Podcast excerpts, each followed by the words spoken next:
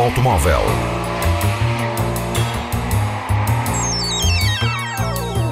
A tecnologia, a análise, as novidades do setor estão na Antena 1 Madeira.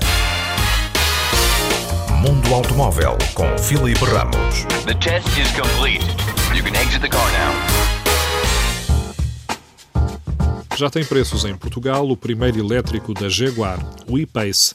Tem uma base que custa 80.400 euros um SUV 100% elétrico com fortes tendências desportivas, suportado por baterias de íons de lítio da última geração de 90 kW. Em termos de performance, a presença de dois motores elétricos, um por cada eixo, garante um total de 400 cavalos e 696 N, permitindo uma aceleração do 0 ao 100 de 4,8 segundos.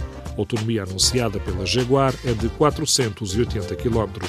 As baterias podem ser recarregadas em corrente contínua de 100 kW até 80% em 40 minutos ou numa tomada normal em 6 horas.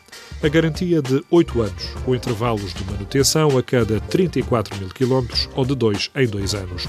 O Jaguar E-Pace tem lotação para 5 pessoas, 656 litros de espaço de carga na bagageira e o novo sistema de IFO entretenimento Touch Pro Duo, que utiliza inteligência artificial para configurar os parâmetros do automóvel, percebendo os hábitos do condutor, o seu estilo de condução, bem como o que utiliza a bordo, para adaptar assim o carro ao utilizador. You do realize you're driving on the wrong side of the road.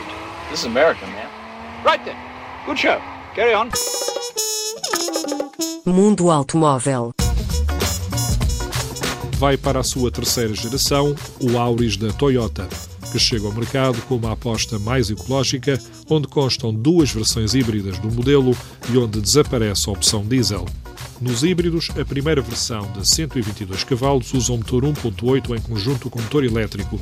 A segunda opção é baseada no bloco 2.0, que em conjunto com o elétrico disponibiliza 180 cavalos. Estas duas opções juntam-se um motor a gasolina 1.5, a única opção convencional, que terá 115 cavalos. O Auris é construído agora sobre a plataforma TNGA, que permite mais conforto aliado à dinâmica. O centro de gravidade está mais baixo, aumentou a distância entre eixos e também a largura.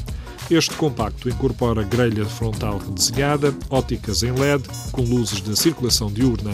Os espelhos retrovisores foram também reposicionados. Na traseira, conta com um spoiler e faróis em LED. Mundo Automóvel. Depois das versões mais baixas, vocacionadas sobretudo para o trabalho, a Mercedes tem disponível uma versão topo de gama para a Pickup Classe X. Mercedes, the best or nothing. 7,9 segundos do 0 ao 100 é um valor apresentado nada mal para uma carrinha derivados de por debaixo do capô, ter um motor de 3 litros V6 de 258 cavalos. Esta classe X tem tração integral e uma caixa automática G-Tronic de 7 relações. A potência e a tração são geridas em 5 modos: conforto e eco para uma condução normal em estrada, há ainda uma configuração Sport e uma outra Off-Road, com a possibilidade de gerir os parâmetros também de forma manual para utilização fora de estrada. Se a Mercedes Classe X é em muitas coisas uma cópia da Nissan Navarra, nesta versão as coisas ficam um pouco diferentes. Mundo Automóvel